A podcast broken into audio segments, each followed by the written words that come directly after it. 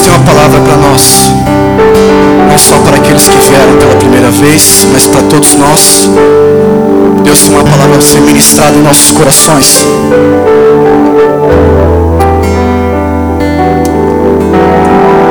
O sacerdote no Antigo Testamento era por meio dele que o Senhor Deus aceitava as ofertas para que o pecado do povo fosse apagado. Então o sacerdote era o intermediário do povo e ele falava com Deus e o povo era livre do pecado. E nós lemos no livro de Malaquias uma repreensão, uma palavra de Deus repreendendo aqueles sacerdotes pela conduta deles conduta daqueles sacerdotes estava de forma errada. E nós vamos ler em Malaquias, e eu peço a você gentilmente que abra sua Bíblia no livro de Malaquias.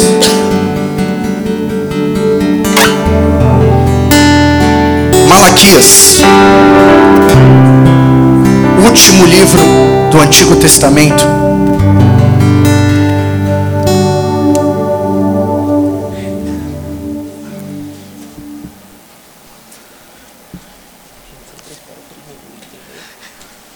Era o sacerdote que fazia essa intermediação entre Deus e o povo. Jamais o povo poderia ter acesso direto a Deus. Então eles precisavam que o sacerdote queimasse as ofertas para que eles fossem perdoados. Vocês acharam Malaquias, amém? Malaquias capítulo 2, nós vamos ler o primeiro versículo. Não sei na sua tradução, mas na minha diz: O castigo dos sacerdotes. Malaquias capítulo 2, primeiro versículo diz: O Senhor Todo-Poderoso diz: Sacerdotes, eu estou falando com vocês, se não obedecerem ao meu mandamento e se não resolverem me honrar, então eu farei cair sobre vocês uma maldição e amaldiçoarei tudo o que vocês recebem pelo trabalho que fazem. Aliás, já os amaldiçoei, porque vocês não resolveram me honrar. Versículo 3: Vou castigar os seus filhos e esfregar na cara de vocês as fezes dos animais que vocês oferecem em sacrifício. Como nós acabamos de dizer, os sacerdotes ofereciam animais para que o pecado do povo fosse limpo. E olha aqui o que o Senhor está dizendo a eles: Vou castigar os seus filhos e esfregar na cara de vocês as fezes dos animais que vocês oferecem em sacrifício. E além disso, vocês serão levados para o lugar onde as fezes são jogadas. Versículo 4: Assim vocês saberão que eu estou dando esta ordem a fim de que a minha aliança com os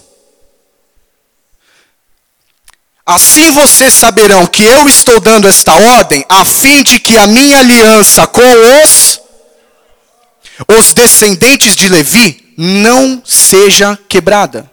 Sou eu, o Senhor Todo-Poderoso, quem está falando. Versículo 5. Na aliança que fiz com eles, eu lhe prometi vida e paz.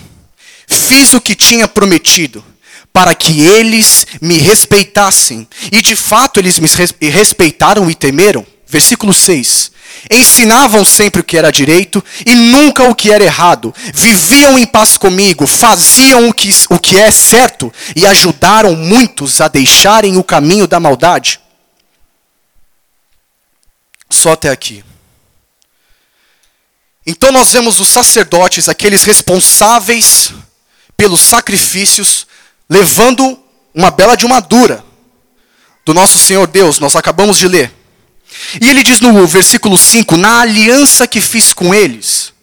E nós lemos a respeito dessa aliança no livro de Números. E essa aliança que Deus tinha estabelecido com os sacerdotes era uma aliança de amizade, prometendo vida e paz.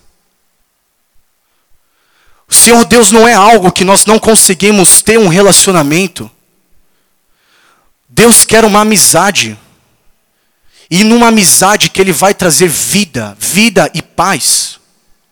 Eu lhe prometi vida e paz, fiz o que tinha prometido, para que eles me respeitassem, e de fato eles me respeitaram e temeram. Versículo 6: Ensinavam sempre o que era direito e nunca o que era errado, viviam em paz comigo, faziam o que era certo, ajudaram muitos.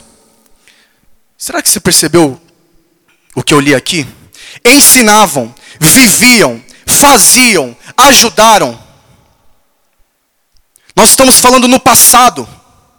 Eles ajudavam, não ajudam mais. Eles viviam, mas não vivem mais. Eles faziam, mas não fazem mais. Eles ensinavam, mas não ensinam mais. E hoje é você quem tem precisado de ensinamentos. É claro, nós sempre vamos aprender em nossas vidas, mas aquilo que você ensinava, hoje você já não ensina mais. Aquilo que você fazia para Deus, hoje você já não faz mais. Aquilo que você ajudava na obra, hoje você já não ajuda mais.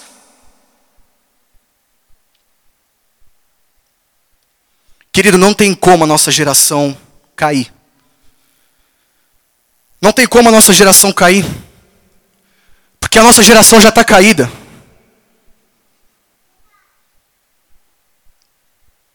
Não dá para cair alguém que já está no chão. Nós não vamos ser escravizados, porque nós já estamos escravizados. E nós estamos escravizados ou pelo menos este mundo está escravizado, almas estão escravizadas nos prazeres, no desvio moral. As pessoas estão escravizadas apenas cuidando do seu ego. As pessoas hoje só se preocupam com elas mesmas. As pessoas hoje são egocêntricas. Elas só querem saber delas e de mais ninguém.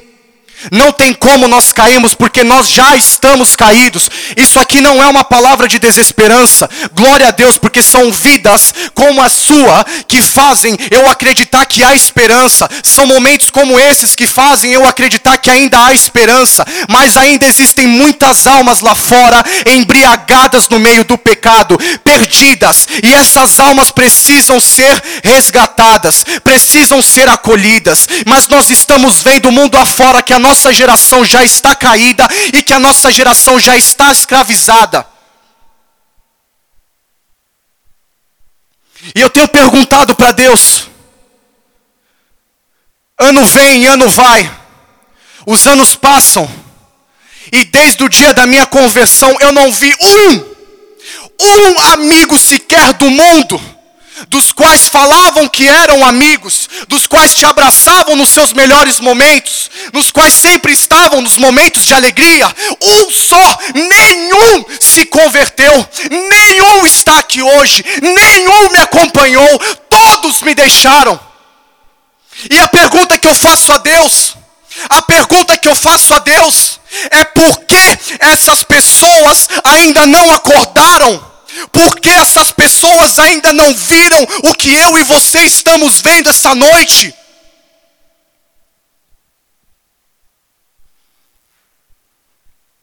E a resposta, porque essas pessoas ainda andam escravizadas e acorrentadas, é porque fazer o errado já se tornou doce na sua boca.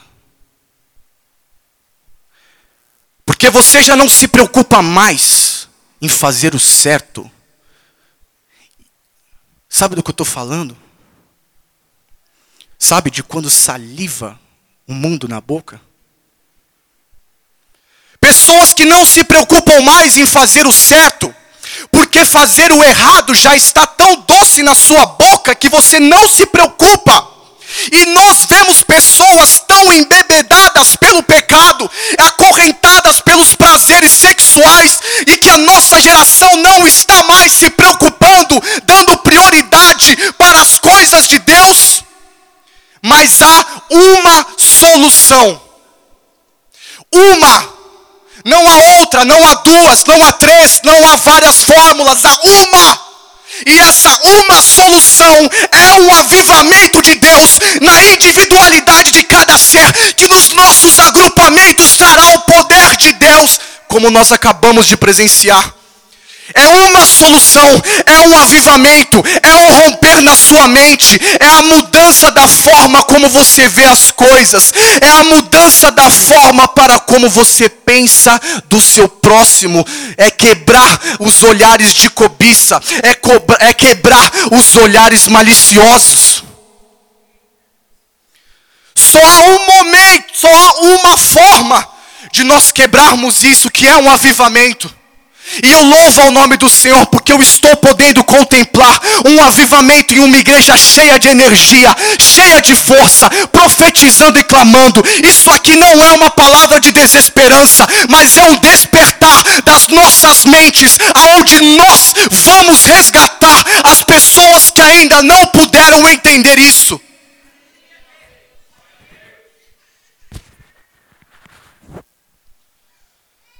Elas não acordaram, meu irmão, porque elas se tornaram amantes do prazer.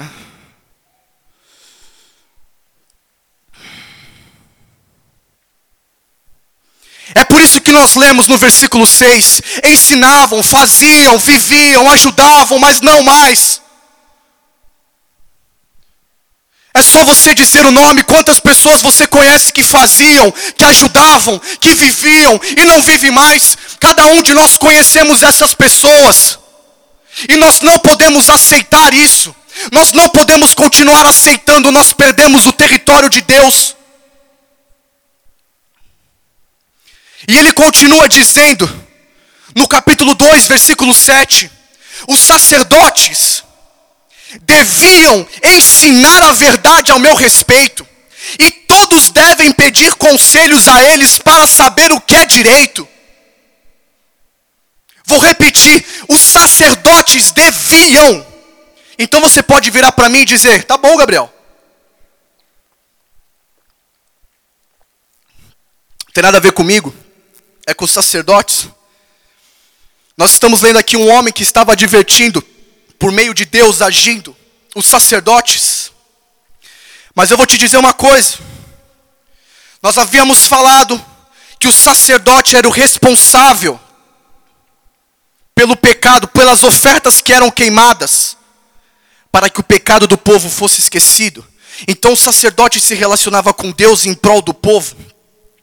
Mas acontece, querido, acontece que um dia Jesus veio e Jesus veio sendo o sumo sacerdote, nos dando acesso entre Deus e o homem. E sumo aqui entra como um adjetivo. Nós estamos querendo dizer, ao falar sumo sacerdote, que é o sacerdote mais alto, é o sacerdote mais elevado, é o sacerdote supremo. De Jesus veio aqui para nos dar acesso direto e nós não temos mais nenhuma barreira para nos relacionarmos com Deus. Não é preciso mais um homem para falar para você que ele vai limpar o seu pecado. Cristo Jesus já livrou. Nós não precisamos de intermediários para nos relacionarmos com Deus. Você tem acesso livre 24 horas por dia.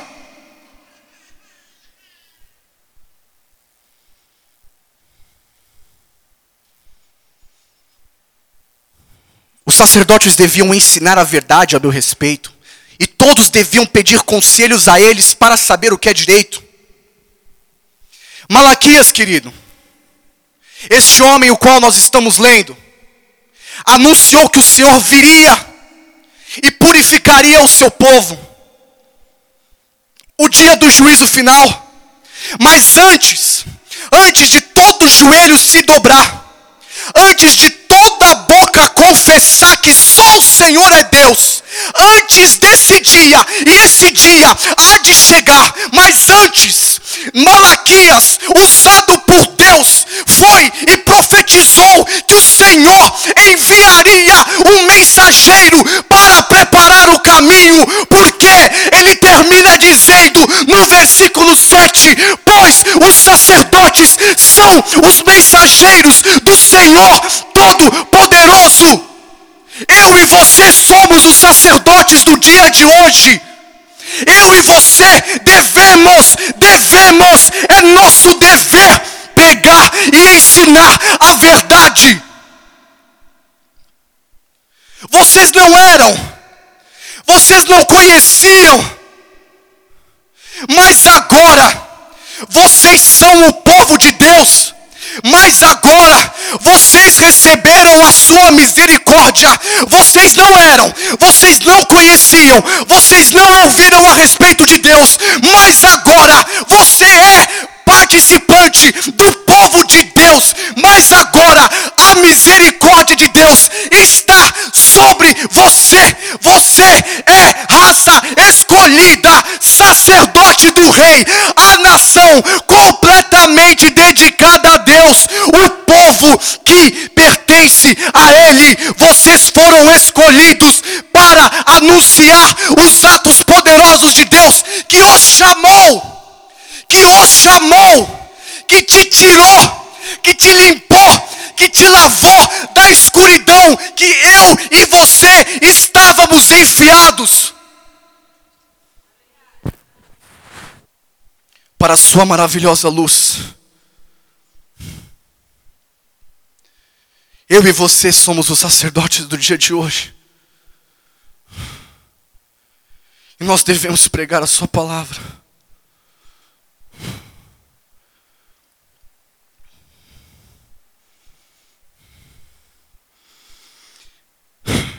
É melhor que meu corpo morra.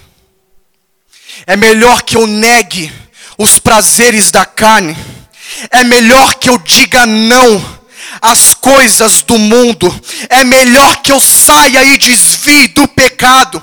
É melhor que eu não fique compactuando em ambientes aonde a presença de Deus não é exaltada. É melhor que eu abandone amizades que me afastam de Deus. É melhor que eu pegue e carregue a minha cruz e tenha a minha carne morta do que eu ter um espírito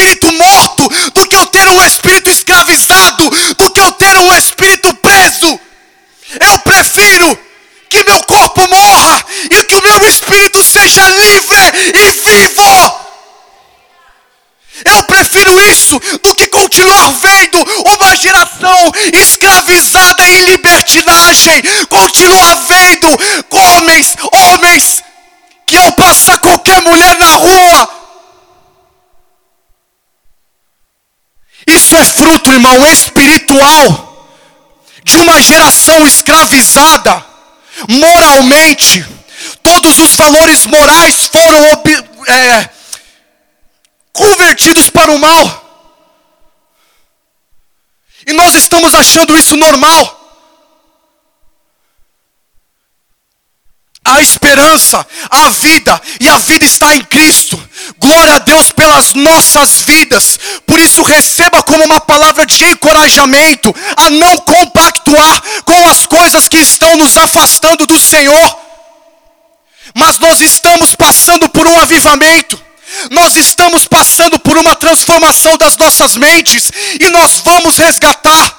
Como eu acabei de dizer, são poucas, são poucas, não é fácil de encontrar, não é fácil de encontrar, sejamos honestos, mas ainda existe uma igreja cheia de energia e vitoriosa. E se essa igreja, e se essa igreja tem algo a oferecer, tem algo a oferecer, nós vamos arrastar nós vamos arrastar jovens que escolhem bares durante o dia e casas noturnas durante a noite. A igreja vitoriosa, a igreja cheia de energia, vai resgatar estes jovens que profanam, esses jovens que ainda não tiveram despertar. Por isso, essa noite, você será arrastado, arrastado por Deus.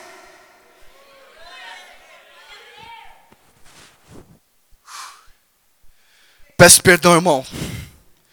Meus pastores que eu ouço, exceto meu pastor da minha igreja local, são todos batistas. Mas, meu irmão, o pentecostal fala mais alto. Deu para perceber, né? Peço perdão por gritar um pouquinho, mas é que não dá. Conversando com a minha amiga aqui, eu disse para ela: olha, eu tento ser um batista, velho, mas o pentecostal de divino segura. Leló, irmão. Amém. Sabe o que eu aprendi? Você seja você, irmão. E deixa Deus ser Deus em você. A gente não está aqui para fazer performance. Por isso que a gente aqui não tem, não tem script. Quer chamar na frente, a gente chama. Porque se não sabe o que acontece, isso aqui vira vitrine de shopping para ficar expondo, para ficar mostrando. Ninguém aqui está para mostrar nada. Nós estamos aqui para mostrar Cristo para você. Mostrar que há um novo estilo de vida. Que há um novo romper na mente. Que há uma nova conduta de vida. Se for para o Senhor, aplauda, aplauda o santo nome do Senhor.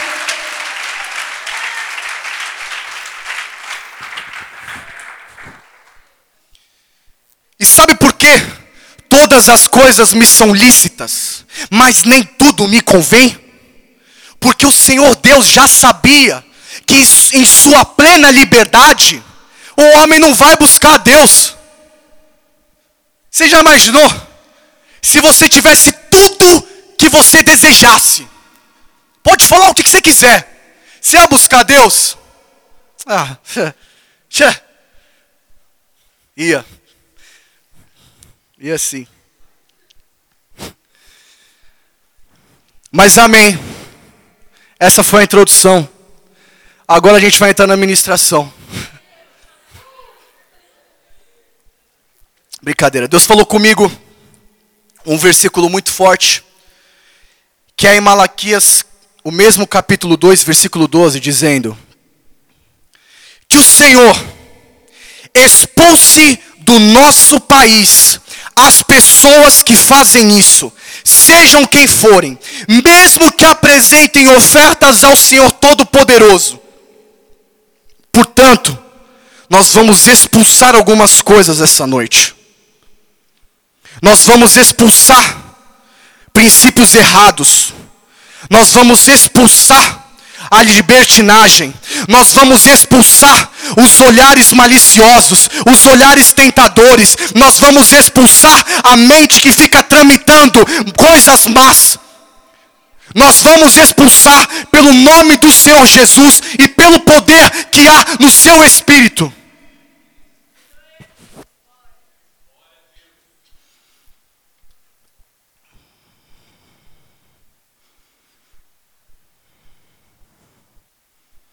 Primeira coisa que eu quero orar.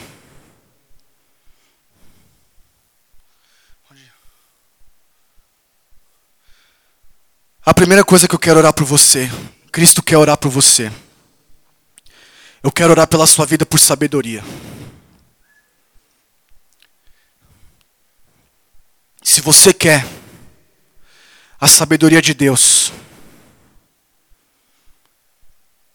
vem até o altar. Mas eu vou te dizer uma coisa. Para ser sábio, é preciso primeiro, em primeiro lugar, para você ser uma pessoa cheia de sabedoria, é preciso temer a Deus. E nós vamos orar para que um temor seja liberado sobre a sua vida, um temor santo, um temor correto, um temor intrépido pelo, por Deus, em que a sabedoria será, será liberada sobre a sua vida. Se não vir ninguém, eu vou sugerir mais duas orações. E glória a Deus, eu vou para minha casa feliz. Que se levante um, mas que se levante um cheio de vontade. Cheio de vontade. Por isso, se você quer ter um temor a Deus, colocar como princípio as coisas de Deus, aonde você tema, aonde você tenha sabedoria, aonde você saiba discernir o que é certo do que é errado aonde você tenha um temor e uma sabedoria para saber aonde ir e aonde não ir, aonde frequentar e aonde não frequentar, com quem falar e com quem não falar. Chega de influência negativa sobre a sua vida. Chega de amizades te abraçando, comprando, pagando camarote, pagando o que for para que você vá para o inferno. Mas essa noite você será liberto pelo poder de Deus. Aleluia. Será que a equipe pode ficar ao redor? estender as mãos. Nós, eu vou orar e eu peço que nós entremos em concordância, porque depois eu vou dizer uma outra oração para que outras pessoas possam vir e receber aquilo que Deus tem. Senhor, obrigado por essas vidas que estão aqui, esses jovens, adultos, pais de família, jovens cheios de sonho. Nós oramos para que a sua sabedoria seja liberada sobre eles.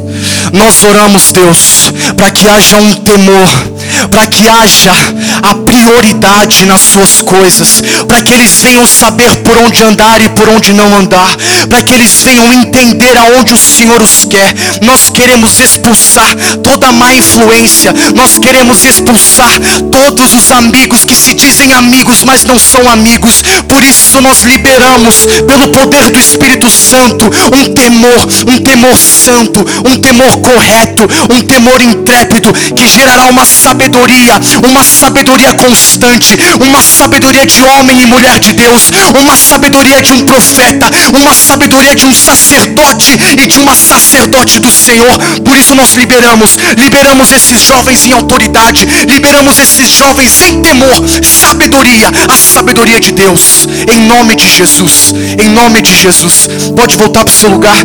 Tem mais uma coisa. Tem mais uma coisa que Deus quer liberar. Enquanto vocês voltam, eu vou dizer o segundo, penúltimo. Não vou tomar o seu tempo. Nós queremos orar por pessoas que estão necessitando de restauração na sua família. Relações com a família, nós queremos orar por você.